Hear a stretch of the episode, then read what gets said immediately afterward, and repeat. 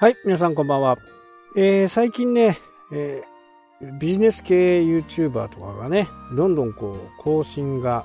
なくなってきたりしてますね。まあ、次のフェーズにね、移ったっていう感覚なのかなというふうにね、えー、思います。まあや、やっぱりこう、労力をね、どんどんどんどん入れたとしても、やっぱり広告によって左右されるっていうところが、まあ、インフルエンサーと言われる人たちはちょっとね、えー、やっぱり長くやってみて、やっぱりうまくいかないというか、まあ、自分の思うようにいかないっていうところですかね。こう広告はあくまでも YouTube 側が決めたりするというところがね。アフィリエイトとかだと、まあ自分のアクセス数を上げて、SEO で上がってくるもしくはソーシャルメディアで、告知をすることでね、コンバージョンが得られるという形。まあ SEO に関してはね YouTube の移行と Google の移行っていうのがねあると思うんですけどそれでもやっぱりこう再生数をね稼ぐためにいいコンテンツを作って一生懸命やった割には大したにならんっていうところがね、えー、古くなればなるほどそのコンテンツが古くなるということでね、そこの部分が大きいのかなと。まあ、SEO の場合、アフィリエイト記事の場合はね、そこに入ってもらうことで、まあ、古い記事から入ってもらって、新しいところに行ってくるっていうね、えー、感じなんでしょうけど、YouTube はどちらかというと、まあ、比較的、新規のものを見て後からのものを見るっていうね、え感じなのかなと。まあその人のことを知っていればね、そんなことはないと思うんですけど、まるで新規の人、まるでその人の名前のことも知らない人に関しては、やっぱりこう YouTube がおすすめをしてくれて、そこで見て気に入ってチャンネル登録をするっていう風な形ですかね。でやっぱり YouTube をこう深掘りして考えてみるとそこまで悩みが深くない人が多いのかなと。例えば、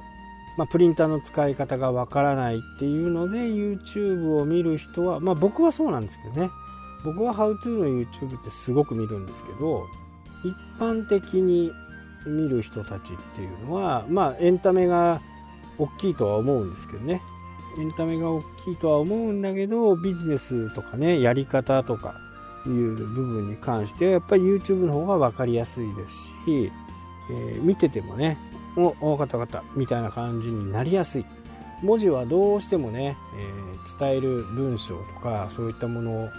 が、を説明しなきゃならないですね。右上のボタンが、ボタンを、ふうにね、写真を載せて、ブログの場合説明しなきゃならない。でも YouTube の場合はそのその言葉っていらないですよね。えー、ここのボタンですっていうふうに、えー、指をさせばね、そのボタンがわかるという。まあ、そういった分かりやすさと、やっぱり文字、テキスト、写真とかではなかなか伝えづらいと。丁寧にね、教えてくれる人もやっぱりいるんですけど、えそういう人たちが全員じゃないんで、やっぱりう、ここ、ここから先がこうなるのが、そこの間がわかんないよっていう風なね、えー、形になるんですよね。でも YouTube の場合は、その一連の流れ、カットしてない限りね、一連の流れっていうのは、えー、見ていけばわかるんで、そこをしっかりね、巻き戻したり、止めたりしながら何かを作っていく。まあ、ワードプレスを作ったりするのもね、本当に YouTube あれば、丁寧に教えてくれる YouTuber がいればね、それに従ってやっていくだけでね、本当ワードプレスなんか簡単にできますからね。で、ビジネス系とかがね、どんどんこう違うところにこう行き出したという風な形ですかね。まあ、行き先はどこかっていうと、まあ音声コンテンツはね、やっぱり、えー、また注目されつつありますよね。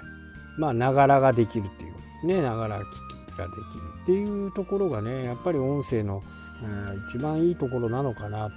ただこれにもね本当にもうポッドキャストでいうともう相当前からありますからね。まあそれがようやくこう日本でもね、えー、クラブハウスのおかげでね注目されるコンテンツになったと、まあ、こういったものはやっぱり時代の流れなのかなっていうふうにね思いますしね。まあ、クラブハウスにしても YouTube にしてもこうがっちり見たい人たちはね YouTube を見たりがっちり知りたい人たちはまテキストを見たり。ただどうしてもね、えー、ま出版本もそうなんですよね。どうしても著者とかチャンネルを発信者の意図がねこう入ってくるんでそこをねフラットな形で自分だったらこうするっていう風なことをね見つけるのが一番早いのかなと。いうふうに思いますね、えー、だからね僕もその昨日言ったようなねまあカーシェアリングじゃないんだけどまあカーシェアリングなんだけどそのシェアリングサービスっていう部分はね前からありますよねでもそれとこう何かを重ねることでねちょっと変わった形にできると。まあ、正あの正式にね、リリースされればね、またお知らせしたいとは思いますけど、まあ、レンタカー事業をやるのにね、国土交通省とかに届けたりとか、いろいろまあ手続き関係もね、いろいろあるんで、まだまだ、まあ、春ぐらいにできればいいのかなというふうにはね、思っていますけど、まあ、正直ね、それでこう、めちゃくちゃ儲かるっていうものじゃないですよね。まあどんな商売でもねそうだとは思うんですけどそこから得るものそこから次にプラスにいけるものっていうものがあるのかなと。じゃあそのかけた費用分はね回収できるのかっていうところですよね。なるべくだったら回収したいと思うし回収できなくてもねそこの部分を、まあ、勉強の費用として処理できるかなと。いうふうにね、えー、思えればいいのかな、まあ、例えば車なんかは結構簡単で、えー、車を購入しました。300万で買いました。それを売ったら今度中古市場ではどのくらいで売れるのかなっていうのもねこれ完全に調べるはずなんでじゃあ安くても200万では売れるというふうな形であればこの100万円をどういうふうに回収するかっていうことですよね。実はこれ不動産もそうなんですよ。不動産の場合金額が高いんでね。なかなかちょっとこう一歩足を踏み入れることがなかなか難しいんですけど不動産の場合はやっぱり500万とか1000万とか2000万とかねするんでワンルームとかになったらもっともっと安いんですけどそういったものを買ったとして例えば500万のマンションを買いました。じゃあ最低もう投げ売りした時でいくらで売れるのか最低でも300万では絶対売れますよという金額がね必ずあるんですよね。でここなんですよ。で新築で買ったらねやっぱりもう買った瞬間に2割3割って下がるんですけどね、えー、500万で買って400万では売れる。もう本当にギリギリ最悪を考えると300万で売れる。250万では売れるっていうところの見切りがつけて入れつけることができれば250万を払うんだっていうね、感覚になると思うんですよね。僕のビジネスの考え方って結構そこで、例えば6000万で買いました。じゃあこれ叩き打った時には4000万です。じゃあまず2000万を返すのはいつになるのかという形ですよね。まあ、いきなりね、全部払えるわけではないんで、6000万ローンを組んで、4000万のローンが残った。残るまでの期間が仮に8年かかると。で、8年かかって、えー、4000万で、こっからはもう感覚的にはプラスになるわけですよね。この辺の考え方がなかなかこうやっぱり難しい。本当に売れるんだろうかっていうふうにね、やっぱり思ってしまうんで、ここが理解できるとだいぶ違うのかなっていうふうにね、思いますね。